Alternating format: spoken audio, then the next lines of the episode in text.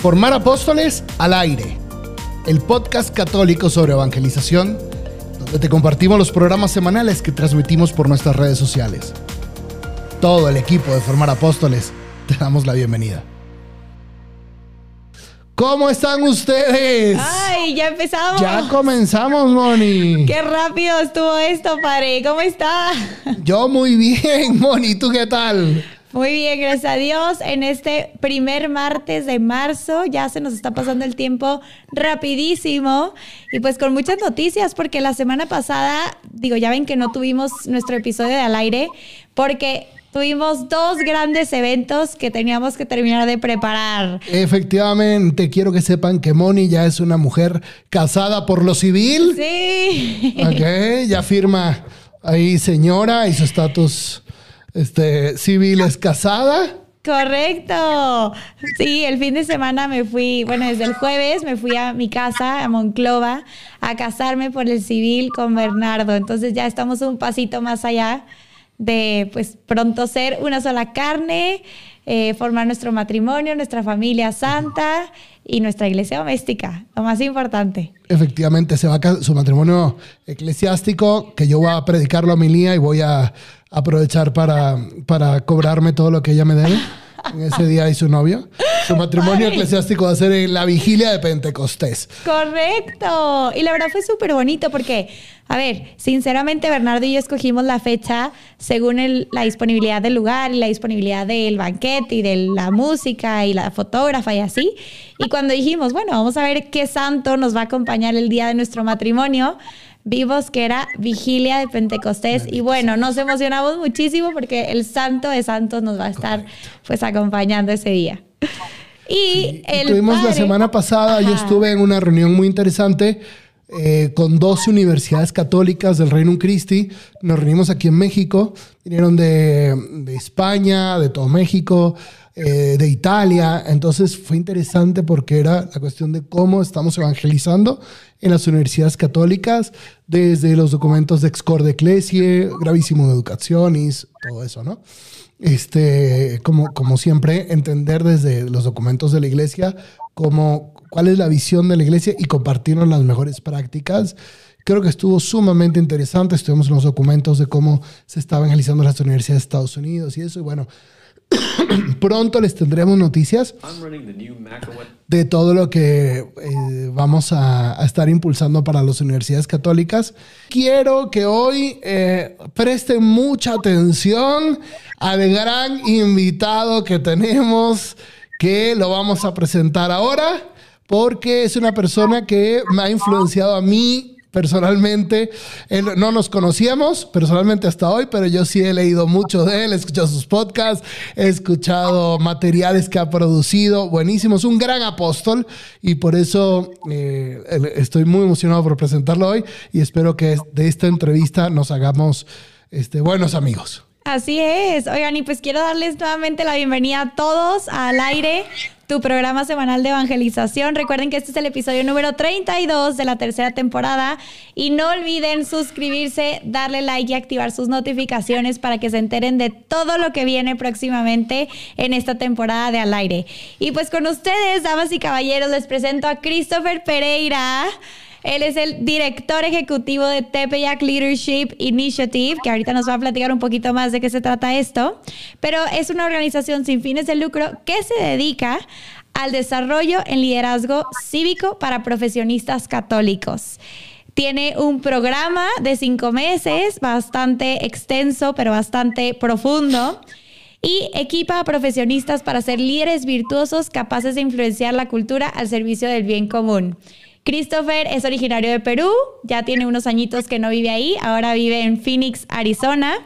Ha estado muy involucrado ahí en la diócesis de Phoenix y él nos decía hace un rato que pues es también un discípulo del obispo Thomas Olmsted, un grande, gran obispo que ha hecho muchas iniciativas eh, a favor de la evangelización y que también nos contará más adelante.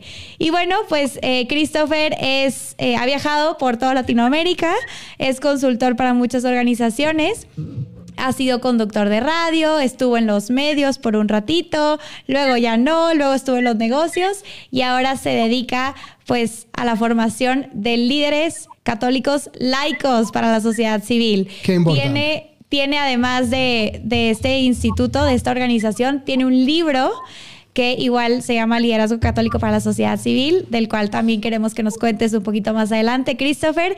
Pero de verdad que es un honor para nosotros tenerte aquí, sobre todo para mí que soy una laica profesionista dedicada a la evangelización, pero bueno, profesionista a final de cuentas. Así que bienvenido, Christopher. ¿Cómo estás?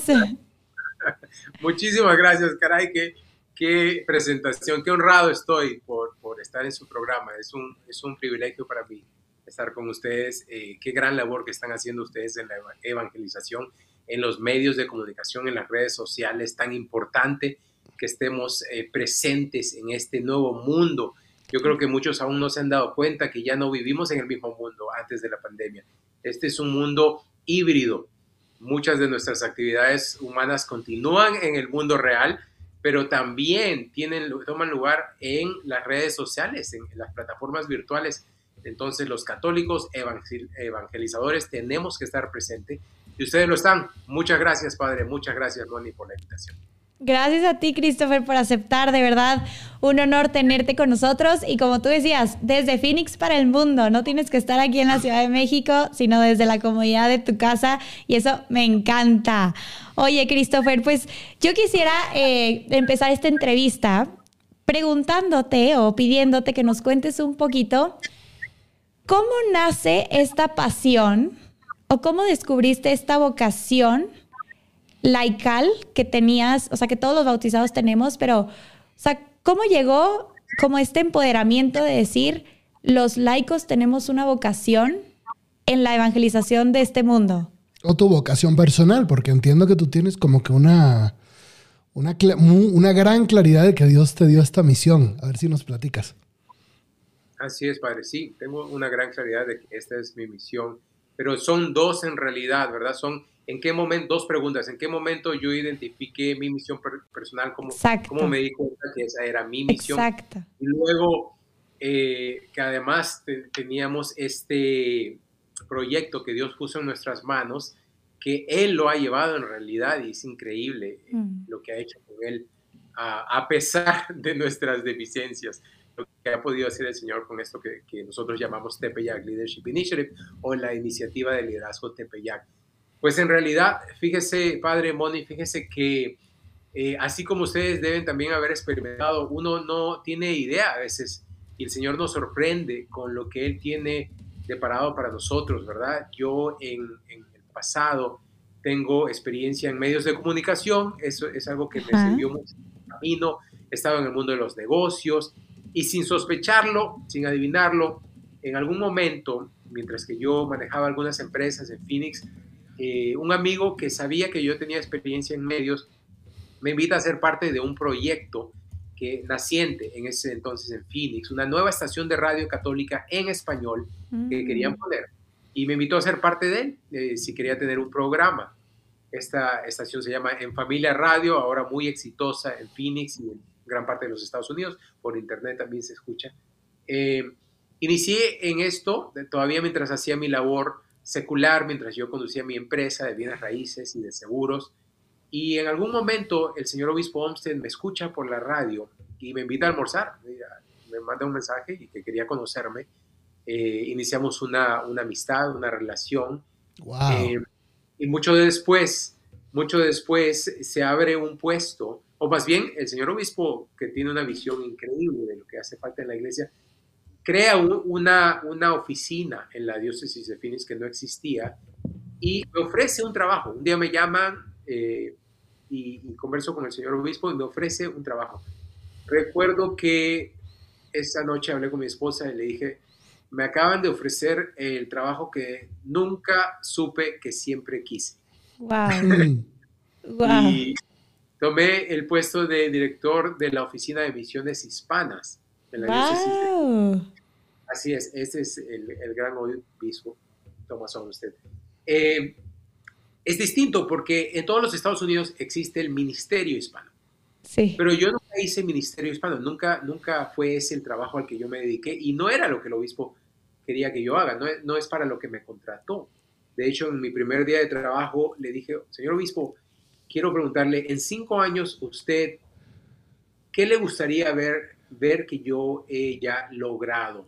¿Cuál es su visión para mi oficina? ¿Qué es lo que usted busca de mí, de, de esta oficina que usted ha creado, la oficina de misiones hispanas? Me dijo, Christopher, me interesa que, que busques, que identifiques a los líderes hispanos católicos en la comunidad secular, no en la parroquia, no en los ministerios, en la comunidad secular, la sociedad civil, que los identifiques y que los acerques a la iglesia.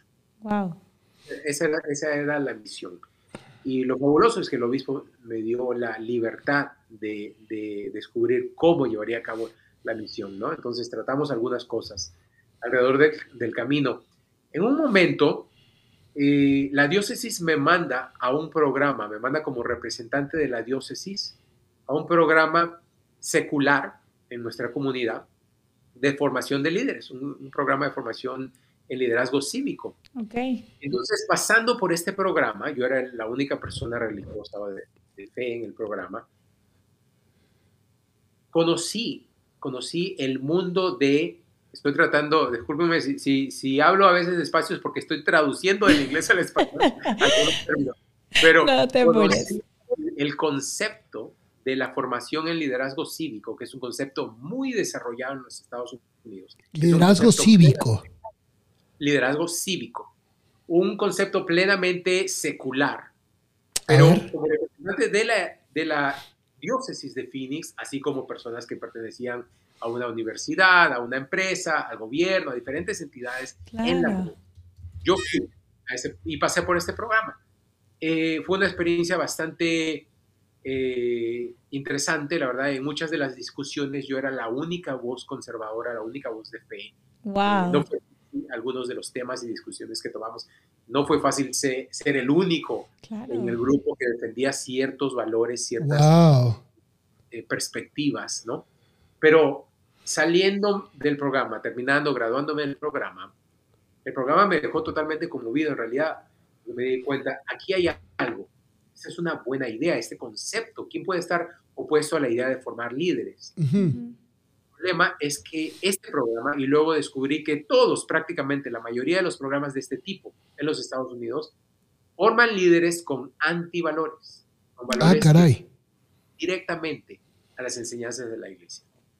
Yeah. Eh, este eh, concepto está tan desarrollado, para darles una idea, que en los Estados Unidos existe la Asociación Nacional de Programas de Liderazgo, que tiene como 200 miembros. Los miembros son organizaciones grandes, con grandes presupuestos. Están en todas las ciudades más importantes. Llevan nombres como Leadership Los Ángeles, Leadership Mm, Filadelfia. claro. Entonces hicimos un poco de, estudié un poco este concepto y luego voy donde el obispo y le presento una propuesta. Le digo, señor obispo, yo creo que esto nosotros lo podemos hacer mejor. Lo podemos Y hacer. una pregunta antes de que continúes. Eh, ¿En qué consiste en el mundo secular el término liderazgo cívico? Y, y o sea, ¿cómo, cómo, cómo distinguirlo para Bueno, entender entonces la, la propuesta católica? Claro, claro. En lo que esos programas hacen, básicamente, invitan a profesionales de diferentes campos, los, pasan, los hacen pasar por sus experiencias de formación, cada uno tiene un formato un poco dis- distinto, algunos son más largos, más cortos, pero en fin, todos están tratando de hacer lo mismo. Ujú. Están preparando a profesionales, enseñándoles y, re- y en realidad empujándolos, empujándolos Okay. a tomar, buscar y tomar puestos de liderazgo en su comunidad. Okay. Es aquí donde muchos de los políticos en los Estados Unidos inician. Se han Pero no formado solo- ahí, wow. Eh, líderes en el campo de los negocios o en el cambio- campo de los las fines de lucro, Entiendo. eh, en realidad todos los campos profesionales, eh, gente que está interesada en crecer como líder, líderes y crecer su red, su red. eh, Claro. a estos programas, a estas Sí. experiencias, ¿no?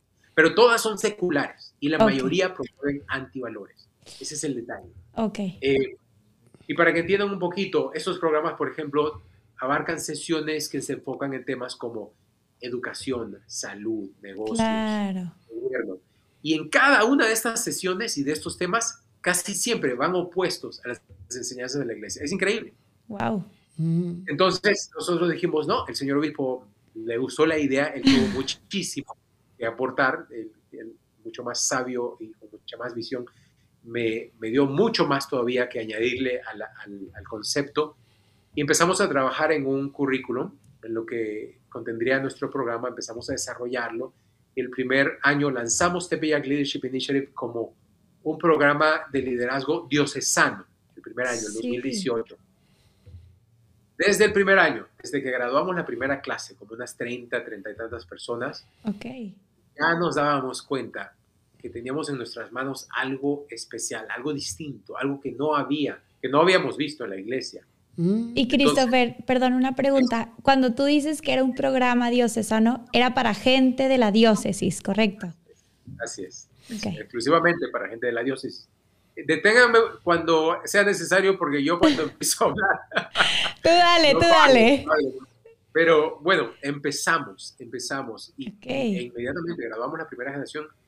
Fui donde el obispo y le dije, señor obispo, usted me daría su bendición para llevar este programa a nivel nacional y compartirlo con el resto de la iglesia.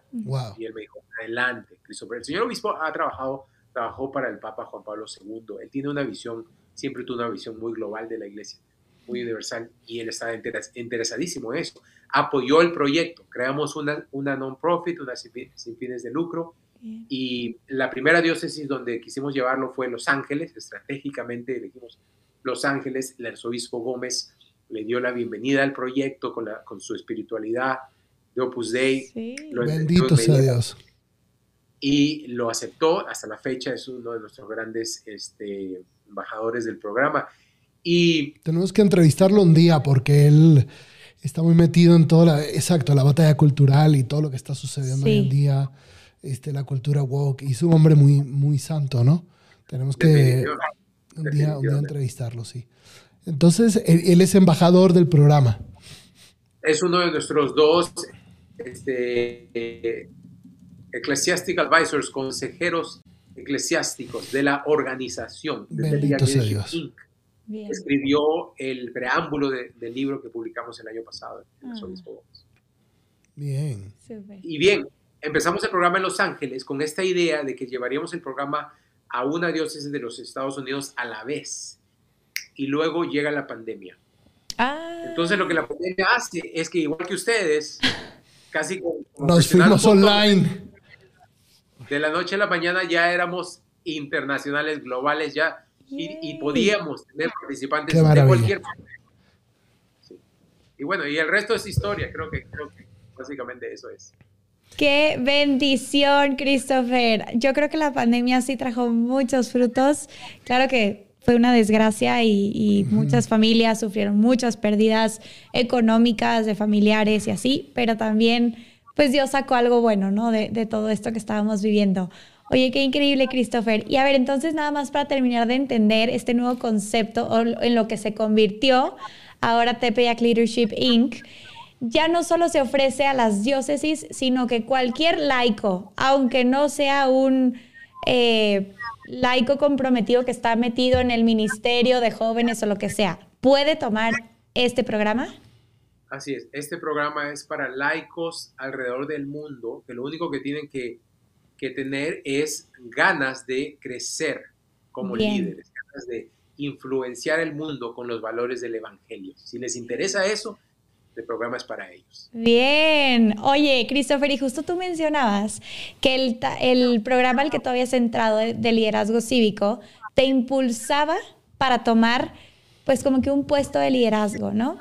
Pero en algún artículo que leíamos de ti y en alguna entrevista que igual vimos algún día, tú decías que no, no es necesario tener un puesto eh, quizás un poquito más superior, más arriba en alguna empresa, para ser un líder católico laico, ¿no? Cuéntanos un poquito de esta perspectiva. O sea, cualquiera puede ser un líder, cualquiera, aunque sea así el de la cadena más abajo, o si necesitan estar en una posición de liderazgo en una empresa para hacer un cambio efectivo en el mundo. Y, es interesante esta pregunta que haces, Moni, porque, a ver, me encantaría que tú nos iluminaras, Christopher. Muchas veces, o sea, como que la palabra líder y líder este, católico se puede tomar o porque eres el gerente o el CEO de una empresa, entonces tienes un puesto de liderazgo y ahí lo tienes que desarrollar. Em, o porque eres el gobernador de un estado, el presidente de una república, el dueño de una empresa. Eh, o porque o se, toma, o se toma el término como alguien que puede tener una influencia sobre otros, una influencia positiva sobre otros para instaurar una cultura católica de valores y que luego se pueda llegar a la, revelación de Jesucristo y a la invitación a una conversión, ¿no? Este, ¿tú, cómo manejas eso? ¿Para ti liderazgo católico es más el, um, el, que estudió un MBA y tiene una función de gerente o un puesto especial en la sociedad? Eh, ¿O es cualquier católico que pueda influenciar a los demás? Este, desde valores cristianos, que es el primer eh, escalón, hasta que hacerse discípulo de Jesucristo. Claro, padre. En realidad, fíjese, son dos preguntas y, ahí vamos a hablar de liderazgo a dos niveles. En realidad, la primera pregunta es, ¿qué es un líder? ¿Qué hace a un líder? ¿Qué hace a un líder católico? Y la segunda pregunta es, ¿el, el liderazgo católico implica o requiere, debería incluir la búsqueda de puestos de influencia en la sociedad dentro de una... Ok, eso es bueno. Esas dos preguntas me gustan. Venga. ¿Verdad? Son dos, dos, aspectos, dos, dos lados de la moneda. Por un lado, el liderazgo. ¿Qué es el liderazgo? Ya después de seis años de trabajar en el tema del liderazgo, finalmente, apenas yo creo que estoy ya con mucha claridad qué es el liderazgo, porque cada vez, eh, he podido eh, reducir la descripción a su esencia. Y ahora ya la entiendo muy bien, porque el liderazgo en realidad es el servicio. Entonces, desde que una persona sirve a otros, está siendo un líder. Wow. Muy interesante, porque los católicos, particularmente los laicos, tenemos dificultad para vernos a sí mismos como líderes. Tenemos dificultad, eso sucede mucho en la iglesia, porque los laicos estamos acostumbrados a pensar en el Papa, los obispos, los sacerdotes, pero como nuestros líderes, y no nos damos cuenta que nosotros también tenemos un liderazgo que es propio de nuestra vocación y de, nuestra, sí, de nuestra, nuestro estado de vida. desde el momento en que nuestro Señor Jesucristo estuvo aquí en la tierra, nos dio el, el ejemplo más claro de lo que es el liderazgo, porque Jesucristo vino aquí a la tierra no a ser servido, sino a servir a otros, ¿verdad? Y a dar su vida en rescate por muchos. El servicio. Jesucristo fue el líder de líderes. ¿Y qué es lo que Jesucristo hacía? Servía a los demás. Sí. Entonces, liderazgo es servicio. Así de sencillo. ¿Puede, debe todo laico ser líder? Por supuesto que sí. Todos debemos servir a los demás, ¿verdad? Todos debemos tener esa actitud de servicio. Desde el momento en que todos los bautizados somos hijos de Dios y seguidores de Jesucristo, la misma cualidad, nuestra misma cualidad de seguidores de Jesucristo nos tiene que hacer llevar a otros a Cristo. Como somos sus seguidores, debemos llevar a otros a Cristo. A Cristo. Es liderazgo. En el, en el inglés es muy claro. Siempre, siempre explico, desde el momento que somos seguidores de Jesucristo, we must lead others to, Christ. La palabra lead, llevar a otros, llevar a otros. Automáticamente, nuestra condición de seguidores de Jesucristo nos hace automáticamente líderes. Desde un inicio, desde un inicio Cristo en Mateo 4, 19 dice, sígame y los haré pescadores de hombres. Es decir, somos aquellos que dirigimos, guiamos. We need to lead others to Christ. ¿no? Y a esos otros dirigirán a otros. Y nosotros estamos aquí gracias a que algunos nos dirigieron a nosotros. Entonces, a veces, a veces como que se le tiene un poco de, así, tú lo decías, ¿no? Esto de ser líder no, porque yo soy humilde y no quiero aparecer, y no, y el líder es la posición de gobierno y del autoritario. Hay mucha confusión ahí, ¿no crees? Hay confusión, padre, y fíjese, uno como católico, como bautizado, debe ser líder desde su hogar. Ahí empezamos. Quienes tenemos la vocación al matrimonio, ahí empieza nuestro liderazgo, como padres de familia. Ahí empieza. Luego, en nuestros espacios más cercanos, en nuestro vecindario, en la escuela de nuestros hijos, en todas esas partes, somos llamados a ser líderes. Ahí, empieza. Si no estamos cubriendo lo más básico, lo más fundamental en nuestro hogar, ni siquiera podemos empezar a pensar en ser líderes afuera. Si ya estamos cuidando de nuestra vida interior, nuestra vida espiritual, nos estamos preparando, entonces ya estamos listos para salir a ser líderes en el mundo. Y en ese sentido, todo laico puede y debe tratar de ser líder en la sociedad civil, en el mundo secular. En nuestro programa hablamos mucho de lo que es el board service. En español se traduce como el servicio, la participación como miembro en las juntas directivas. Ajá, ok, board service. Las organizaciones, ¿verdad? Bueno, el concepto que trabajamos mucho es que toda institución, eh, sin fines de lucro o no, gubernamental o no, religiosa o no, toda institución, organización humana, está dirigida por un grupo de personas que se reúne con cierta regularidad alrededor de una mesa para tomar decisiones. Sí. Ese es el liderazgo cívico del que estamos hablando. Okay. Y es ahí estamos llamados los laicos a participar. Esto no lo digo yo. Le conté hace un, hace un rato, les conté la historia de TLI, que tomamos el modelo del mundo secular, pero en el camino nos dimos cuenta de que esto en realidad viene del Concilio Vaticano II. Ajá ya nos había dicho, usted lo dijo temprano, padre. Efectivamente, desde, desde la Lumen Gentium, cuando dice que lo propio del laico es la transformación de las realidades temporales a modo de fermento en la masa. Y me encanta a mí cómo, cómo, ahí se va explicando esos números de Lumen Gentium. Me encanta a mí cómo va explicando em, cómo, cómo, el laico vive sus dimensiones de sacerdote, profeta y rey en el mundo creo que, eh, o sea, son textos que tienen una actualidad perenne, ¿no? Y que si, los podemos desarrollar más, y supongo que tú trabajarás eso mucho en el Instituto Tepeyac Institute, si los podemos desarrollar más, el laico va a encontrar una riqueza en, esa, en, esas, en esas tres dimensiones enorme, ¿no? Entonces, claro, el, laico que está comprometido ya en la política o en las artes o en la economía o en las leyes, pues ahí es que puede encontrar una, una, fecundidad enorme, ¿no crees? Definitivamente, padre. Y sí, trabajamos todos esos temas, todos esos documentos. El Concilio Vaticano II lo trabajamos mucho. Hay tantos documentos, pero yo diría que el documento eh, quizá, desde mi opinión, más clave, clave para que el laico pueda entender su vocación, su misión es Apostolicum Actuositate. muy bien. Habla de el apostolado propio de, eh, laico.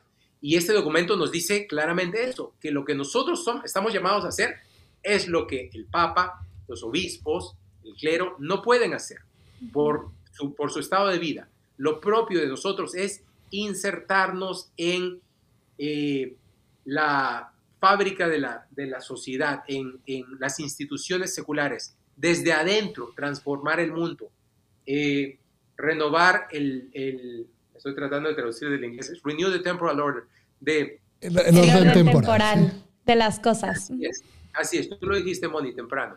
esa es la terminología del Concilio Vaticano. Así Se trata de santificarnos a, a, través de santificar el mundo y nuestros entornos, para una persona profesional, nosotros consideramos, esa es su carrera, su mundo, el servicio en los consejos, lanzarse en la política, involucrarse en obras de calidad, todo esto.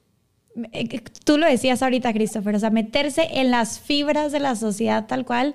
Y a ver, en Formar Apóstoles lo hablamos mucho y en muchas entrevistas lo hemos dicho.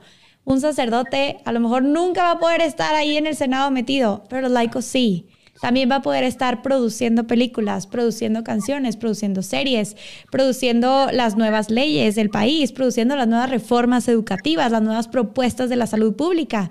Entonces nos toca a nosotros los laicos meternos hasta las fibras de la sociedad y pues poder instaurar y empezar a ordenar eh, estas cosas temporales, ¿no? Que se han desordenado gracias al pecado original. Me encanta. Yo tengo una pregunta, Christopher, porque es un tema que tú has Ah, o sea, te he escuchado desarrollarlo y me encantaría si nos pudieras compartir aquí tus reflexiones. Normalmente un laico cuando se convierte dice, ya me voy a entregar a Dios. Y entonces entra a formar parte de Cáritas en la parroquia y se mete al coro y quiere ser monaguillo y quiere arreglar las bancas, ¿no? Y tú has comentado mucho eso, ¿no? Que al o sea, no podemos estar chupando a todo el mundo a servicios internos, ¿no? De hecho, Christopher dice que montan ahí su casa de campaña en la parroquia. se, van a vivir. ahí, como las fiestas de las tiendas de los judíos, los Sukkot, ahí, ¿no? Cuéntanos cuál es tu visión de eso, porque es interesantísimo. Es que en realidad eh, siempre al hablar de esto lo hago con cuidado, porque no quiero que luego los sacerdotes se enojen de mí cuando ninguno de los iglesias lo quiere apoyar en la parroquia. Pero en realidad, en realidad, necesitamos gente que se involucre y que apoye a sus sacerdotes en la parroquia. Estamos llamados a involucrarnos en la vida parroquial y diocesana. Estamos llamados, es nuestra responsabilidad, estar ahí para apoyar a nuestros pastores cuando nos necesitan pero nuestra auténtica vocación como laicos no está en la parroquia todo el día. Estar en la parroquia todo el día, no. Es ahí donde vamos a eh, recibir los sacramentos, a, revigorizar nuestra fe, a, recibir a Jesucristo con regularidad en los sacramentos, eh, a formarnos, a hacer comunidad, pero luego debemos salir. En realidad nuestra vocación está afuera en el mundo.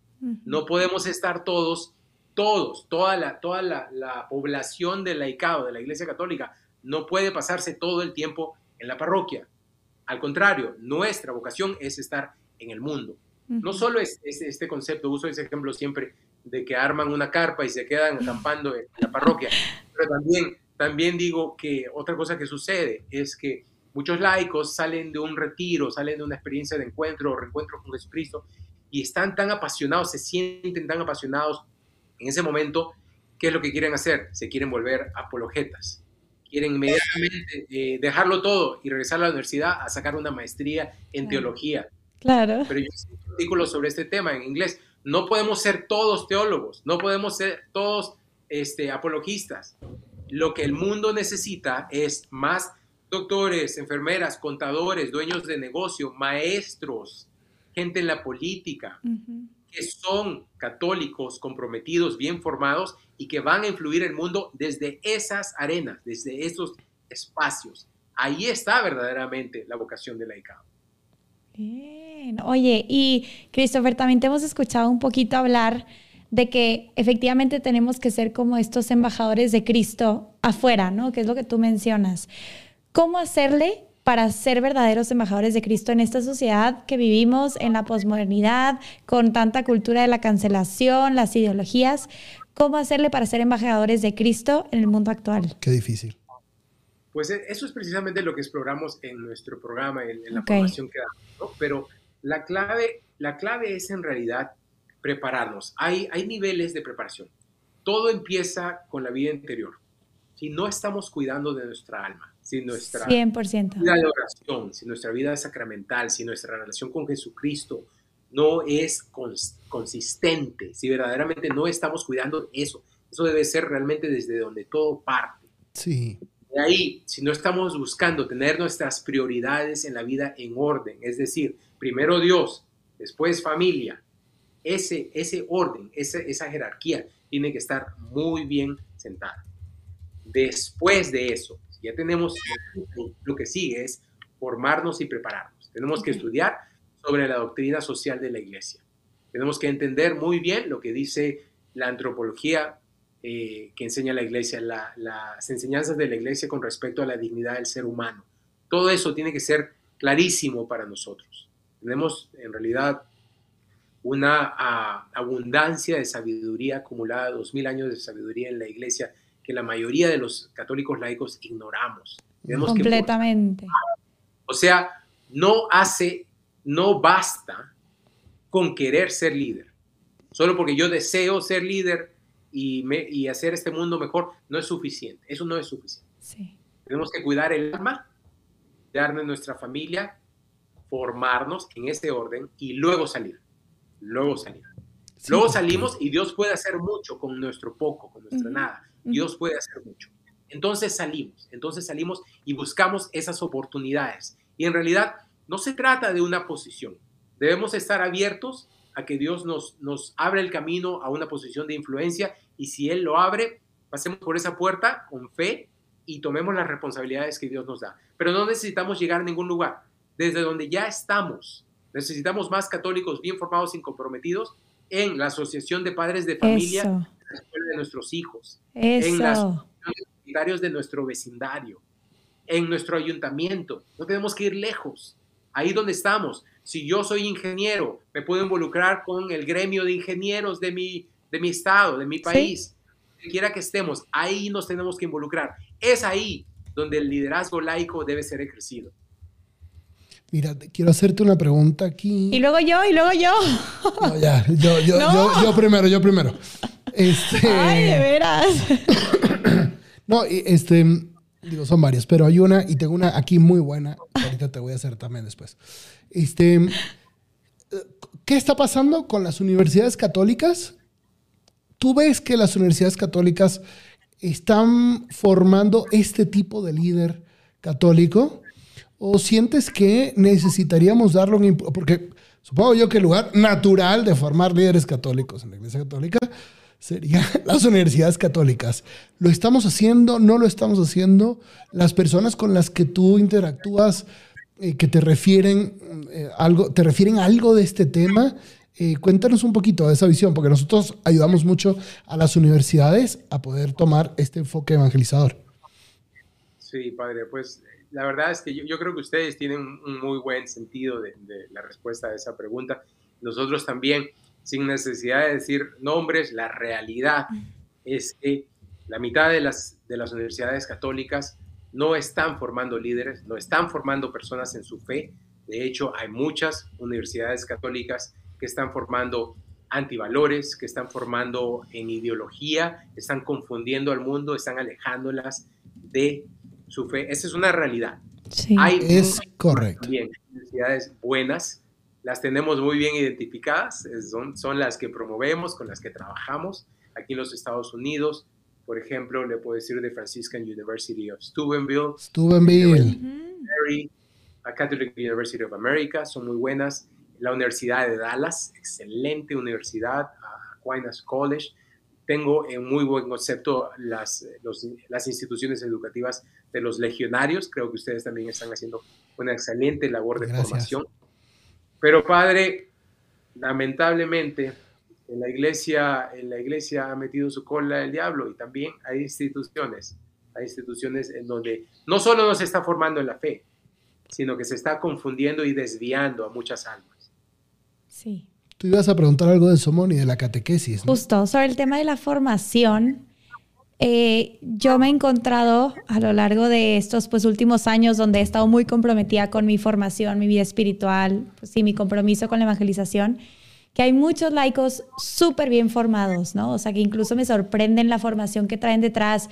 Tú lo decías al inicio, ¿no? Hay muchos documentos en la iglesia, muchos del Concilio Vaticano II que tendríamos que saborearnos diario, ¿no? Y estarlos meditando, reflexionando diario. Pero siento que justo los laicos hemos sufrido una falta de catequesis y formación.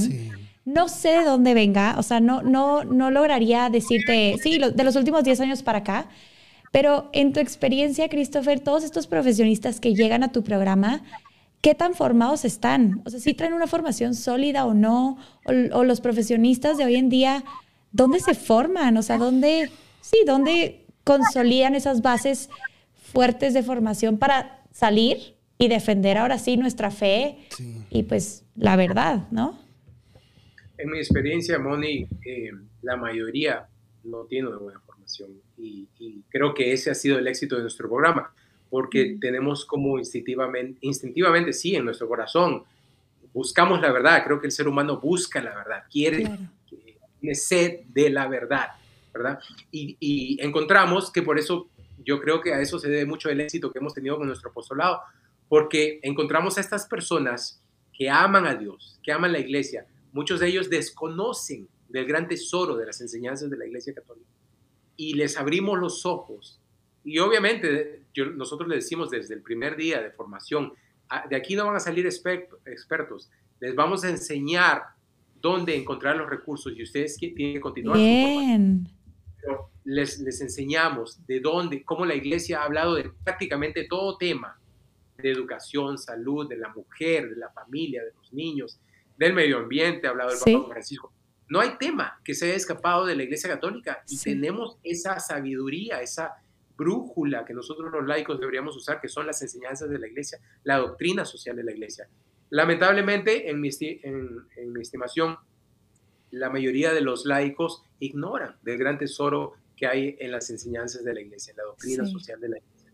Entonces, hay muchas universidades que están haciendo un excelente trabajo de formación. Hay igual de cantidad de universidades que lamentablemente están confundiendo al mundo. TLI cubre esa, esa necesidad de formar a profesionales católicos que se identifican claramente con su fe, pero que necesitan esa brújula, necesitan esa guía. Esa guía. Perfecto. Oigan, para los que nos van a escuchar por ahí después en podcast, para que hagan la relación, TLI justamente es Tepeyac Leadership Initiative, ¿ok? Para, para, porque en tu lona salen ahí las iniciales, pero bueno, los que van a estar escuchándonos solamente para que hagan la relación. Gracias, Christopher. Yo sí, o sea, creo que efectivamente nos hace falta mucha formación a los laicos y me incluyo porque, te digo, yo llevo trabajando cinco años en formar apóstoles y ha sido una bendición no nada más contar con toda la riqueza que la iglesia nos propone, sino también con un sacerdote que me ayuda y me motiva a seguirme formando, ¿no? O sea, el padre es aquí el primero que, y ya leíste la catequesis del Papa, y ya no sé qué, y, el otro, y eh, ya sabes, entonces también es muy bonito y es, es, una, es un gran regalo que Dios me ha dado el tener a un sacerdote que contribuye mucho en mi formación pero pues sí, creo que no todos tienen esta oportunidad de trabajar directamente con un sacerdote, pero hay programas como TLI donde te ayudan a formarte y como decías tú, aprender dónde buscar cuando necesito recursos, herramientas, argumentos, etcétera, ¿no? Quiero hacer, aprovecho para hacer una pregunta aquí de nuestro queridísimo Fray José de María. Dice, ¿cómo concibes el liderazgo pastoral o el liderazgo evangelizador? ¿Cuáles serían los temas básicos de un programa de liderazgo misionero? ¿Nos podrías dar al menos cinco temas? Fray José María es concreto. Por eso es él es el encargado de toda esta actividad misionera en la Arquidiócesis de México. Y él es un hombre que va a lo que va. Entonces, ¿qué temas son los básicos de un programa de liderazgo misionero? ¿Qué le recomiendas? Claro, yo le diría a Fray, perdón, Fray José de María. Para José de María, yo le diría que, para empezar, el enfoque de nuestra organización, Tepeyac Leadership o Liderazgo Tepeyac, precisamente es y se distingue por eh, formar a laicos en liderazgo para la sociedad civil y no, siempre somos muy específicos, no para ministerio, no para apoyar a la parroquia o a la diócesis. Sin embargo, si a aquellos católicos que estamos formando para enviar al mundo secular, a la sociedad civil, les estamos diciendo que es importantísimo que conozcamos las enseñanzas del magisterio, de los papas, sobre la doctrina social de la Iglesia, sobre la dignidad del ser humano, los documentos del Concilio Vaticano II, los documentos que hablan de la dignidad de la mujer, eh, la, la santidad de la vida, los documentos que nos hablan de la libertad religiosa, de el rol o responsabilidad de los laicos en la sociedad civil, todos esos documentos son esenciales. Tenemos que entender quiénes somos como laicos y cuál es nuestra vocación, ¿no? Entonces, incluso para aquellos que están formando desde la iglesia, desde nuestra comunidad de fe, que son líderes de, ministerios o de, de, catequesis, qué sé yo, ellos también, obviamente, creo que necesitan eso. También referiría el trabajo de un escritor, este, Alex Havard es su nombre. Él es francés de ascendencia rusa, que ha escrito un libro, eh, lo publicó inicialmente en francés, ha sido traducido a todas las lenguas, existe en español, Liderazgo Virtuoso o Virtuous Leadership, como lo conocemos más acá. Ok. Es fascinante. Este hombre católico comprometido ha tomado, ahí está, ahí está, ha tomado en realidad del legado, del legado de la iglesia, ha tomado el entendimiento de lo que es la virtud y por qué debemos crecer en virtud. Él ha hecho las conexiones que hay entre la virtud y el liderazgo. Ha identificado que más allá de los cuatro, las cuatro virtudes cardinales en las que todos debemos crecer y desarrollarnos constantemente, ha identificado, esto para mí era nuevo, dos virtudes que él llama las virtudes del corazón, las virtudes que son propias de un líder. Entonces, para un laico eh, líder en ministerios dentro de la iglesia, creo que es importante que tengan este entendimiento. Recomiendo mucho ese libro. la humildad y la magnanimidad. Ambas. Qué interesante. Ambas virtudes están presentes en un líder. Wow. Mira, y estoy viendo que también aquí tiene un instituto de liderazgo virtuoso. Este, ¿Él es católico, Alexandre Javar? Es él, sí, es católico. De hecho, somos socios del, del Virtuous Leadership Institute y ellos son quienes llevan a cabo nuestro retiro. Nosotros damos la formación de cinco meses, las 18 semanas, pero para el retiro los contratamos a ellos. Bien. ellos, son los que, los que dan el retiro por nosotros. Nosotros lo coordinamos nada más, porque es, tan bueno. Maravilla. Nos interesaba tratar de replicarlo. Wow. No conocía esto y bueno, otro libro más que tienes que leer, Moni. Ya sé, a la lista de mi formación, venga. Ya que te, quedaste ahora tanto de tu formación que ahora otro libro más. Claro, aprovechando que ya empezaste a hablar un poquito de, su, de tu programa, ¿cómo funciona? Ahorita mencionabas tú que son 18 sesiones, que hay un retiro. Cuéntanos un poquito más estos detalles. Hay un proceso de admisión. Eh, ah. octubre eh, es un filtro básicamente, las personas llenan su solicitud de admisión por internet desde nuestra página web, que tal vez ustedes la van a compartir, y pasan por una entrevista. Ya el, el proceso culmina a fines de enero cuando informamos a los, a los postulantes quienes son admitidos al programa. Wow. Esencialmente lo que estamos buscando en nuestro proceso de admisión son, no estamos buscando ningún nivel particular de formación en la fe. Nosotros en el programa aceptamos una persona que fue a escuelas católicas, universidad católica con alto nivel de, formación y a una persona que después de sus sacramentos no recibió más. Ok. Lo importante es que acepten y se sometan a todas las enseñanzas de la iglesia, ya sea que las, las conozcan, las entiendan o no. Okay. Porque gente que es dócil y que acepta la autoridad de la iglesia. Eso es lo que buscamos. Y gente que tenga las cualidades, el potencial, que esté interesada en crecer como líderes, en ser líderes. Eso es lo que buscamos. Quienes son admitidos al programa inician la segunda semana de febrero y las sesiones son una por semana. Las ofrecemos en tres grupos, tres, a tres horas, tres time zones. Ayúdenme con el español. ¿Tres horarios? ¿Tres zonas? Sí, tres, tipos de usos horarios. Usos horarios, ese. Eh, porque tenemos personas de todas partes del mundo. Tenemos uno de ellos, uno de esos grupos que funciona más para Europa y África, que tenemos participantes. Ah bueno, pasan por esta experiencia, todas las sesiones son en vivo, como si fueran en persona. Cámara prendida, micrófono prendido, todo. Eh, los dividimos por grupos, tienen discusiones, después regresan otra vez juntos y hablan de lo que cada grupo habló, eh, como si fuera en persona. Es muy dinámico. Perfecto. Muy dinámico. Y luego nos juntamos en persona para hacer el retiro. El retiro es un retiro de un día que le llamamos el Virtuous Leadership Retreat o el retiro de liderazgo Okay. Y es, sucede casi al final, es lo que ahí sí todos están emocionadísimos porque ya se han conocido por la plataforma virtual, se van a ver en persona. Qué padre. Están contentísimos del retiro y cada participante se gradúa con su, le llamamos leadership commitment, su compromiso de liderazgo. Okay. Es algo individual, concreto de cada participante, algo que ellos van a hacer como consecuencia de la experiencia y de la formación que le ofrecen a Dios el día de graduación. ¡Qué padre! Y el retiro sí es presencial ahí en Phoenix, supongo. Eh, les ofrecemos dos ciudades, en Phoenix, Arizona o Nashville, Tennessee. ¡Ah, qué padre! Oye, ¿y son generaciones pequeñas, grandes? ¿Cuánto? O sea, eh, ah. tienen un cupo, supongo.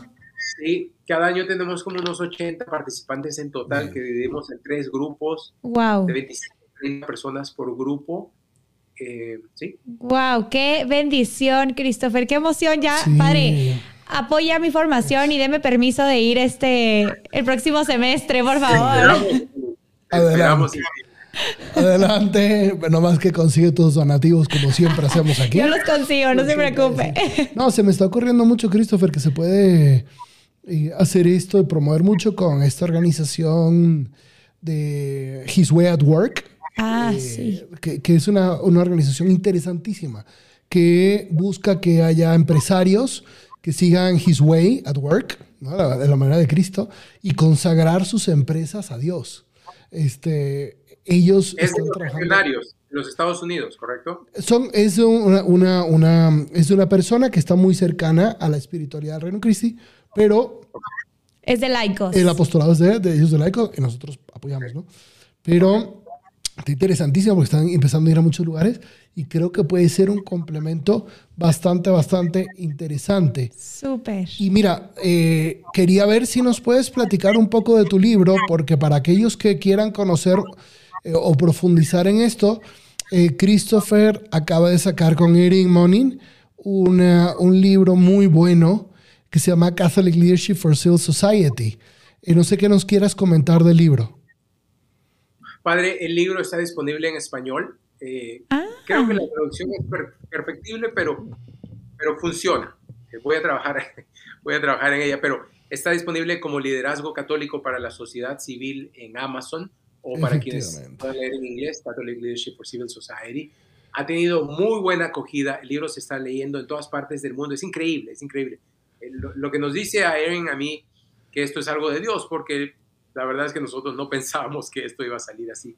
Pero básicamente, de todo lo que ya hemos estado hablando, este tiempo que hemos estado juntos, lo hemos puesto en este libro. Esa visión de lo que debe ser el liderazgo laico para la sociedad civil, la pusimos en un libro que sea entendible, con una estructura lógica.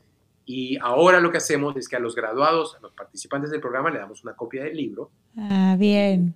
Lo utilizamos como nuestro, nuestra bandera, ¿no? Para, para sacar adelante la organización. Bien. Yo quisiera, antes, digo, ya estamos llegando a la hora, pero no me resisto a preguntarte sobre algo que yo te conocí a ti a través de eso. Este, y es un trabajo que hiciste con el obispo Omster sobre la masculinidad. No sé si nos puedas contar, bueno, este ya es, el, el es la carta okay, del, del obispo, o sea, una exhortación del, del obispo, Firmes en la brecha, se encuentra en inglés, en español. Y de hecho, en unión con los Caballeros de Colón, ustedes sacaron unos videos bastante, bastante buenos. No sé si nos puedes contar primero por qué nace este proyecto de Firmes en la Brecha, que es de espiritualidad masculina, para todos los que nos están escuchando, es un proyecto de espiritualidad masculina, ¿no? para rescatar la identidad masculina del hombre en la iglesia. ¿Por qué nace este proyecto y cuáles son los conceptos eh, fundamentales que tratas, eh, Christopher? claro, esta es eh, una exhortación apostólica del obispo Olmsted, ahora obispo jubilado de la diócesis de Phoenix. Él la escribió, ay, ya me olvido, hace varios, unos años atrás, y de hecho tuve el honor de ser parte de lo que él llamó el mini sínodo de hombres, mm. a, quienes él llamó a, un, a una reunión de una serie de sesiones en las que hablamos mucho de todas estas temáticas y en las que el obispo Olmsted no hacía otra cosa más que tomar nota, era interesantísimo. Y luego él se dedicó un par de meses en, en escribir esta exhortación apostólica, que no es otra cosa una respuesta a la crisis de masculinidad, a la falta de masculinidad, a la confusión que hay eh, sobre el tema de la masculinidad, hoy que se habla mucho de la masculinidad tóxica, ¿verdad? Sí. La no tiene nada de tóxica, la masculinidad es algo bueno que cada hombre debe conocer y saber dirigir. Eh, y el obispo habla de todo eso, de esta crisis de paternidad de, tantos hombres como, como yo, que crecieron sin padre y que a quien nadie les enseñó a ser padre, nadie les enseñó a ser esposo. Eh, es una palabra de aliento, de esperanza, consejos prácticos para que los hombres tomen ese llamado a ser los líderes espirituales, las cabezas y líderes espirituales de sus hogares. La exhortación eh, fue leída por todo el mundo, tuvo tanto éxito que los caballeros de Colón la tomaron como básicamente su manifiesto y ahora lo utilizan para abrir sus nuevos eh, capítulos por todo el mundo también. Correcto, y han hecho, han hecho unos videos. Si no los han visto, miren, aquí sí les doy garantía eh, de, estos, este, de estos videos. Los he usado con grupos de jóvenes, los hemos visto, los hemos analizado, los hemos trabajado. Y están francamente buenos estos, estos videos. Este trabajo está bueno. Muy bueno, sí. Qué increíble, ¿no, Christopher? De verdad que toda la labor que has hecho no deja de sorprenderme, sobre todo yo como pues laica católica comprometida con la transformación del mundo, pues como que es súper eh, inspirador, ¿no? Verte, escucharte, ya me voy a comprar tu libro, ya lo voy a leer. y justamente quiero invitar pues a todos los que nos están escuchando en vivo o después que sigan las redes sociales de Christopher. Ahí le voy a pedir al padre que, que, las muestre porque vale toda la pena. Christopher nos comentaba hace un momento que su red favorita es LinkedIn. Entonces los que tengan LinkedIn ahí lo pueden buscar. Está como Christopher Pereira. Y bueno, están las redes sociales de TPAC Leadership Initiative también. Está la página web, está el correo. Tienen muchísimas maneras de contactarlo para tomar el programa que la verdad creo que vale toda la pena si son católicos comprometidos con la evangelización y quizás no saben ¿no? cómo liderar, eh, lo que tú decías, ¿no? cómo llevar a otros a Cristo o cómo influenciar ahí en nuestra empresa, en la que estoy, en mi negocio o demás. Entonces, bueno, síganlo. Em, de hecho, este es un artículo que publicaste ayer. Sí. ¿no? En The Catholic Professional.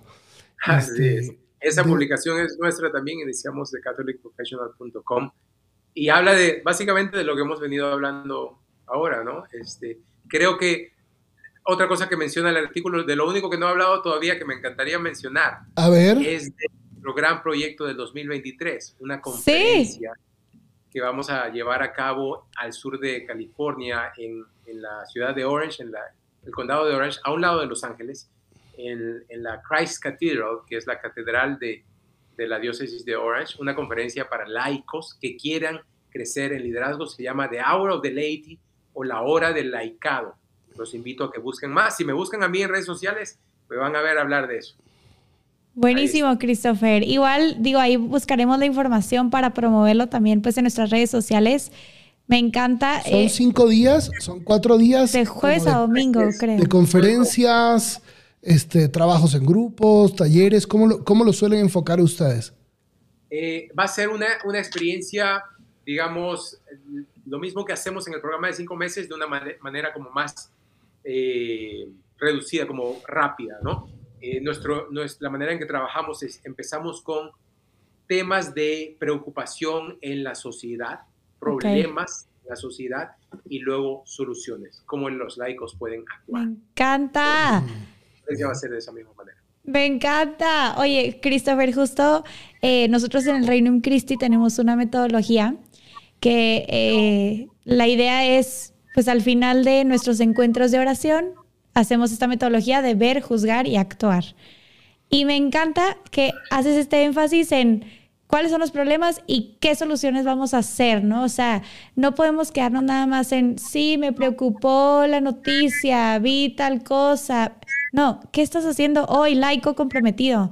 ¿Qué estás haciendo hoy, padre de familia? ¿Qué estás haciendo hoy, maestro? ¿Qué estás haciendo hoy, doctor, arquitecto? La profesión que tengas.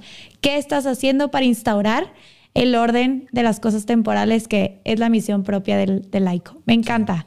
Anímense, vayan a estas conferencias. Vamos a estarles poniendo ahí la, la información en Formar Apóstoles para que eh, pues investiguen, se inscriban y si os quiere ahí nos vemos. Yo también ya me incluí. Aquí fue entrar desde Tepeyac Leadership Initiative en Engage y aquí vas The Hour of the Lady. Eso. Y ya entras aquí y bueno, tienes un montón de cosas más, ¿no? Los invitamos mucho, padre Nosotros vemos esto verdaderamente como el inicio de un movimiento, como algo que creemos que es muy necesario. qué bueno en el que vivimos. Me encanta. despertar ese entendimiento de los laicos de cuál es nuestro rol en la iglesia, cuál es nuestra misión. Y poner manos a la obra, porque no nada más entender la teoría y los documentos y ya subrayé y aprenderme el número del documento que quieras. Manos a la obra, no tener miedo de ensuciarnos las manos, de ir, salir y pues cambiar el mundo. Sí, sobre todo porque de ahorita, ahorita que mencionabas a, Bishop Gómez, de allá de Los Ángeles, Él en, una de sus conferencias, él decía que todos estos movimientos de woke o contestatarios de cancelación nacieron porque por, por, mm, dificultades genuinas. Mañana vamos a celebrar el 8 de marzo, entonces eh, el Día Internacional de la Mujer, aunque ha sido tomado por los comunistas y ha sido secuestrado y desfigurado, al inicio nace por esa la cuestión de darle visibilidad a la mujer, el derecho al voto, el derecho a la ciudadanía, el derecho a, a ocupar cargos en la sociedad, la no discriminación. Pero como a veces la Iglesia Católica no ha estado ahí en primera fila, eh, ofreciendo la, alternativa, entonces llegan estos grupos y, ocupan un espacio que está, que está vacío. Entonces, este, es imprescindible que, que, los laicos católicos, llenos de carismas del Espíritu Santo, llenos de, de, también de, dones del Espíritu Santo, gracias al sacramento del bautismo, de la confirmación y del matrimonio, que el matrimonio es un sacramento al ser, ordenado al servicio enriquecidos con esos sacramentos, puedan darle respuestas a la cuestión racial, a la cuestión de, la inclusión y el acompañamiento a las personas con atracción al mismo sexo, eh, trans y todo eso. Este, a los pobres, que en América Latina pues clama al cielo como el continente católico y los pobres. Este, Apoyo a las mamás solteras. Apoyo a las mamás solteras. Esa es la, la hora de los laicos, es ahí, el papel de los laicos es ahí. Entonces, este, se me hace interesantísimo que tú estés tan comprometido, Christopher, por eso felicidades, y tan comprometido en despertar lo que es una dimensión teologal, sobrenatural del, del laico y concebirse como un embajador de Cristo en el mundo, ¿verdad? Me encanta. Yo no sé si te, si te gustaría dar, así como para terminar, un consejo, un consejo para todos los laicos que nos están escuchando es más, voy a ser más atrevido. Un consejo para los laicos y un consejo para los sacerdotes. ¿Ok? Claro, que acompañan a los laicos. Que acompañan a los laicos. A ver, eh, este, en este tema, un consejo para, cada quien. Te escuchamos. Para los sacerdotes, padre, el consejo sería que hablen de estos temas en sus homilías. El consejo para los laicos sería el siguiente nosotros, muchos de nosotros en la iglesia, amamos a Dios, estamos comprometidos con nuestra fe y con nuestra vida espiritual. Ahí estamos ya muchos, comprometidos con nuestra fe, con nuestra vida interior, con nuestras familias. No todos están listos para ser líderes afuera, no por falta de capacidad, no por falta de vocación, no porque Dios no lo quiera, sino porque no nos hemos atrevido a escuchar la voz de Dios. Mm. Entonces, el consejo sería, de aquí, de lo que hemos estado hablando hoy es de fidelidad. Fidelidad a la vocación que Dios ha puesto en nuestras vidas. Quiero invitar a todos los laicos a que verdaderamente se tomen el tiempo de entrar en un discernimiento, en un diálogo con Dios y que le pidan a Él que les diga cuál es la misión que Él tiene preparada para, para ustedes. Ya les hablo directamente en sus vidas. No podemos seguir viviendo vidas cómodas, ignorando lo que está sucediendo en el mundo. Si nosotros, los laicos, no actuamos ante la serie, la sucesión de crisis que vemos en la sociedad en todos los campos, si nosotros, la iglesia, no lo hacemos, entonces ¿qué? Me encanta. Yo en primera persona me voy a tomar ese ese consejo. Gracias de verdad, Christopher. No quiero dejar de repetir a todos los que nos están escuchando que por favor sigan a Christopher en sus redes sociales, infórmense de todo lo que él hace, los artículos que va publicando. Perdón. Y también síganos en nuestras redes sociales, suscríbanse, denle like para que sigan conociendo a más personas como Christopher, apasionadas por la evangelización, que están haciendo, no nada más que conocen y son los expertos, están haciendo cosas por transformar este mundo. Gracias nuevamente, Christopher. No sé si quieres terminar. Es un honor. ¿Nos ayudas con una oración para terminar, Christopher? Por favor. Por favor. Cerrar con una oración. ¿Quiere, que yo la, la lleve? Por favor. Señor mío, gracias por esta oportunidad de compartir entre tus hijos, de permitirnos hablar un poco de la labor que tú has puesto en nuestras manos. Te pedimos que bendigas la labor que eh, estamos realizando cada uno de nosotros en nuestras vidas, que bendigas nuestras familias, que pongas todas las circunstancias, los recursos a nuestro alcance, que acomodes todo, que abras las puertas necesarias y que nos ayudes a seguir avanzando esta misión, pero que siempre sea de acuerdo a tu voluntad, para tu gloria y tu honra, Señor. Te pedimos todo esto en el nombre santísimo de tu Hijo Jesucristo. Amén. Amén. Amén. En nombre del Padre, Hijo y Espíritu Santo. Amén. Gracias, Cristo. muchísimas gracias. Dios te bendiga a ti. Saludos a todos y nos vemos la semana que viene. Adiós a todos. Si te gustó este episodio, suscríbete, dale like y síguenos en nuestras redes sociales. Pero sobre todo, no te olvides de reenviárselo a otro apóstol que le pueda ayudar en su formación. Dios te bendiga.